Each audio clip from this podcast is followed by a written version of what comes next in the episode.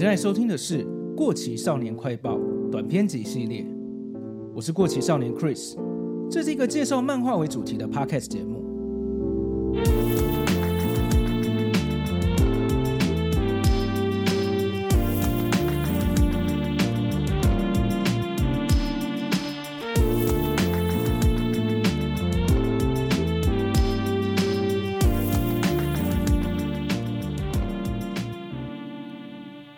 大家好，这一集我打算继续聊鸟山明。之前分享的《沙漠大冒险》是七龙珠结束之后的作品，相对来说，不管在剧情编排跟画风，都已经是鸟山明老师很成熟的状态。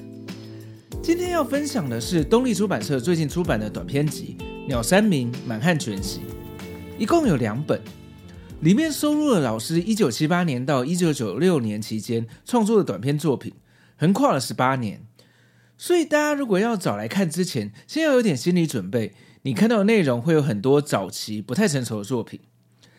就像我之前做过一集归正和的短篇集一样，那些漫画大师出道前投稿的作品，现在来看可能会觉得蛮难看的。一方面，这些短片是那些老师还没有出道前用来投稿比赛，很不成熟的作品；另一方面，就算是当时不错的内容，过了三十多年后的现在拿出来看。不一定经得起时代的考验，但就像我之前说的，看这些老师们的短篇集，可以看到老师成长的过程，甚至可以揣测老师当时连载长篇作品的时候有什么样的想法。把这些老作品当成考古来看，也是蛮有趣的。这两本短篇集一共收录了二十三篇短篇作品。今天我不会一篇一篇的拿出来讨论，我会把这些作品分成三个时期。第一个是出道前的投稿时期，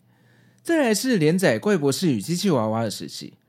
最后就是开始连载《七龙珠》之后的时期。从这几个时期的作品风格来看看鸟山明老师在创作上有什么变化吧。另外，不知道有没有人有印象，其实很多年前，应该也是将近 三十年以前吧，早就有推出过老师的短篇集，叫做《鸟山明圈作剧场》，一共有三本。什么是圈作剧场呢？老师在封面里面有说，因为收录的都是刚出道时的作品，连他自己看了也很害羞，所以标题的圈作是让读者可以自己决定要填上佳作还是烂作或是杰作用的。这三本中的最后一本是一九九七年出的，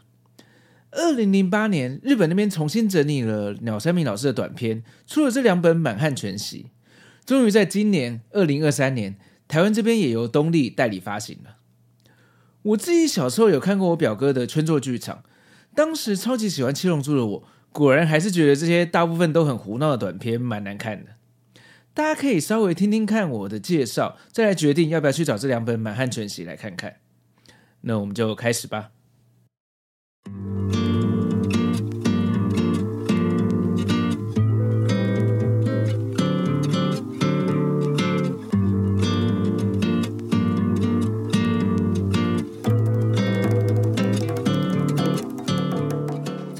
开始，还是先来谈谈鸟山明老师是怎么出道的。其实蛮多漫画相关的频道或影片，可能都有说过老师的故事。我稍微简介一下这两本满汉全席里面小小的后记短篇有提到部分就好。老师在上小学之前，就跟一般的小孩子一样喜欢画画，总是画着动物或是交通工具。直到有一天，老师看到了迪士尼的动画电影《一零一忠狗》，深深的震撼了他。他想要画的跟迪士尼动画一样漂亮，所以更是一头栽进画画的世界。某天，老师在同学家看到他哥哥收藏的漫画，才知道漫画是什么，然后才开始沉迷在漫画的世界。但是中学之后，因为迷上了电影，反而就比较没有在看漫画了。但是他仍然每天都有在画画跟涂鸦，也因为老师很会画画，所以就读了设计相关的高中。高中毕业后，进入了当地的一家广告设计公司，成为了一个绘图设计师。在设计公司的两年多，老师觉得他不太适合这种上班族的生活。一方面，他常常睡过头而迟到；另一方面，他不喜欢上班族必须要穿得很讲究，常常因为这些事情被骂，所以决定离职，在家兼职、接案、画插图之类的外包。老师说道：“那段当上班族的时间，也稍微让他了解了一些社会运作的机制。”对他来说并不算是浪费时间。如果他高中一毕业就去当漫画家，他是很难理解到这一块的。二十三岁那年，老师在咖啡厅看到的漫画杂志上发现，原来投稿漫画获奖的话是有奖金可以拿的。于是他开始了漫画的创作，连画了几篇投稿都没有中选，但是他却接到了一通对老师人生有重大转折的电话，来自 Jump 编辑部的新人编辑鸟岛和彦打来说：“你画的还很烂，不过还有可能进步，你就多画一点寄过来吧。”后来的一年，老师就这样和编辑鸟岛和彦之间不断的创作短篇作品。终于一步一步获得在杂志上刊载短篇的机会，后来得以在杂志上连载长篇作品，正式出道成为漫画家。这边要稍微讲一下这位鸟山明老师的伯乐，也就是传奇的编辑鸟岛和彦。我在之前介绍桂正和老师的那集中也有提过他，没错，他也是用同样的方式发掘了我也很喜欢的桂正和老师。后来他担任鸟山明老师的责任编辑，常常逼得老师压力很大。所以老师还在连当时连载中的《怪博士与机器娃娃》里面，用鸟岛和彦的形象设计了一个大反派马斯特博士。关于鸟岛和彦，应该还有很多故事可以聊。今年在日本那边有出了一本文字书《马斯特博士的最强漫画术》，里面聊到他培养漫画家的方法跟故事等等。希望台湾这边有机会能代理咯。之后有机会的话，我会再另外做一集聊聊他的故事。回到鸟山明的短篇集，我自己分类的第一时期，也就是从出道前的投稿时期到第一部长篇作品《怪博士与机器娃娃》之前的短篇作品，在满汉全席里面一共收录了四篇，包括了很值得纪念的第一篇在周刊上刊载的《不可思议岛》，后来还有《不可思议岛二》。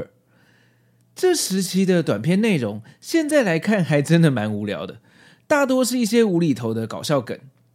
这些梗在现在来看，应该也已经不太有趣了。但是我想，可能在当年也不是很受欢迎。鸟山明老师说，他本来想说，漫画投上了杂志刊载，拿了稿费之后，就打算不继续画漫画。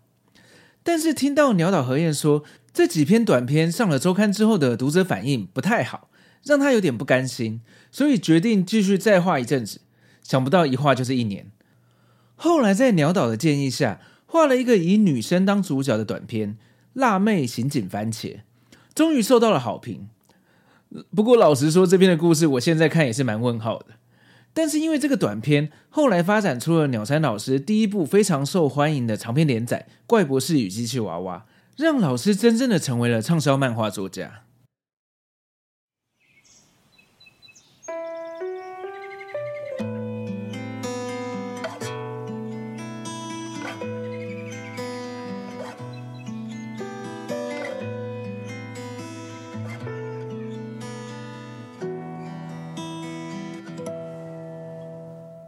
个时期是一九八零到一九八四年，也就是连载《怪博士与机器娃娃》的这四年之间。这本里面一共收录了九篇这个时期的短篇作品。当时《怪博士与机器娃娃》非常受到欢迎，我自己是没有参与到那个年代啊。但是从我懂事之后，就常常看到这个 IP 的周边商品，所以对这部的角色也不算陌生。但是没有亲自看过他的漫画内容就是。总之就是蛮欢乐导向的搞笑漫画吧。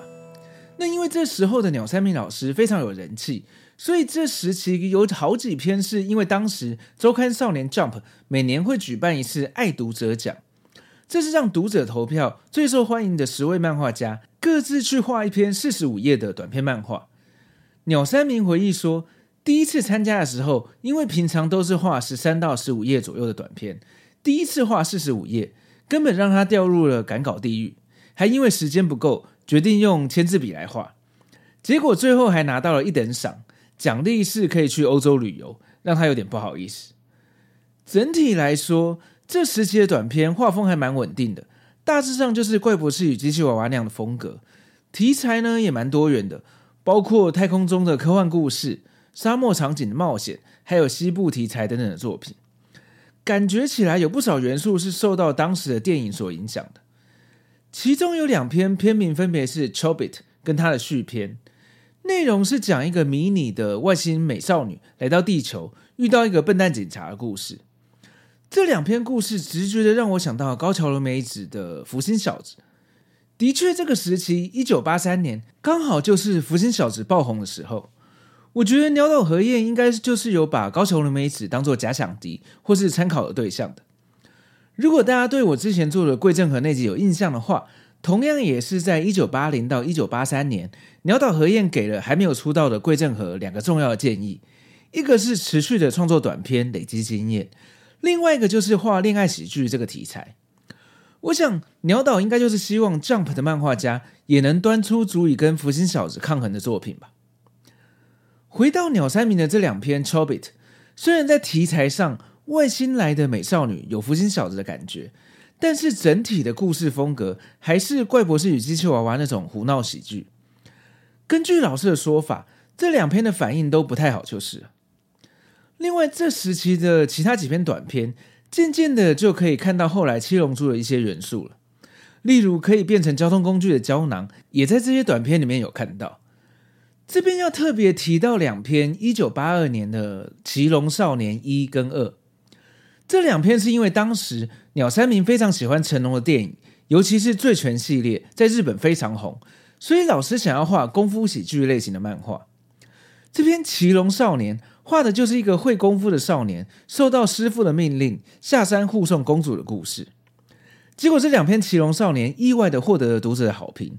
所以鸟山明打算趁这个机会，把题材早就画完的《怪博士与机器娃娃》完结，改画这种功夫喜剧类型的新连载。这就是影响我这一辈最有名的少年漫画《七龙珠》诞生的契机啊！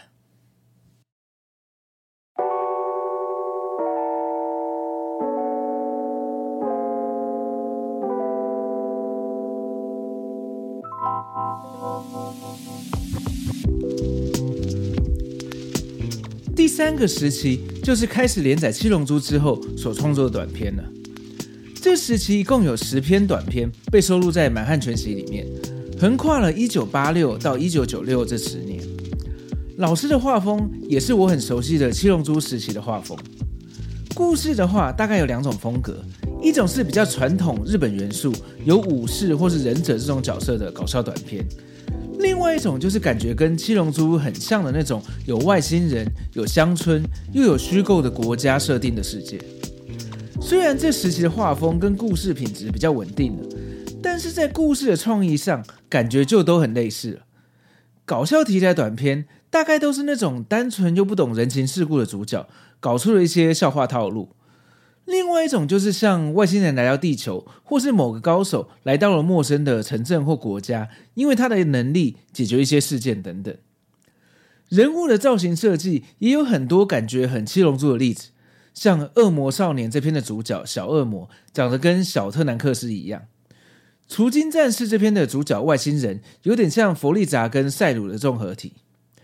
外星人佩克》这篇的主角就完全长得跟比克一样。这两篇外星人题材短片，我现在来看都还蛮喜欢的。这个时期老师创作短片，我自己是觉得目的已经不是在尝试找下一部作品的方向了。鸟山明这时候早就被《七龙珠》的连载压力压得喘不过气，心里想的都是怎么样去结束连载，应该不会去寻求发展出新连载的点子。我觉得这些短片也许都是为了一些特殊的企划或是编辑部的特殊要求才完成的吧。其中有一篇一九八七年的《Lady Red》红椒女，算是蛮特别的一篇，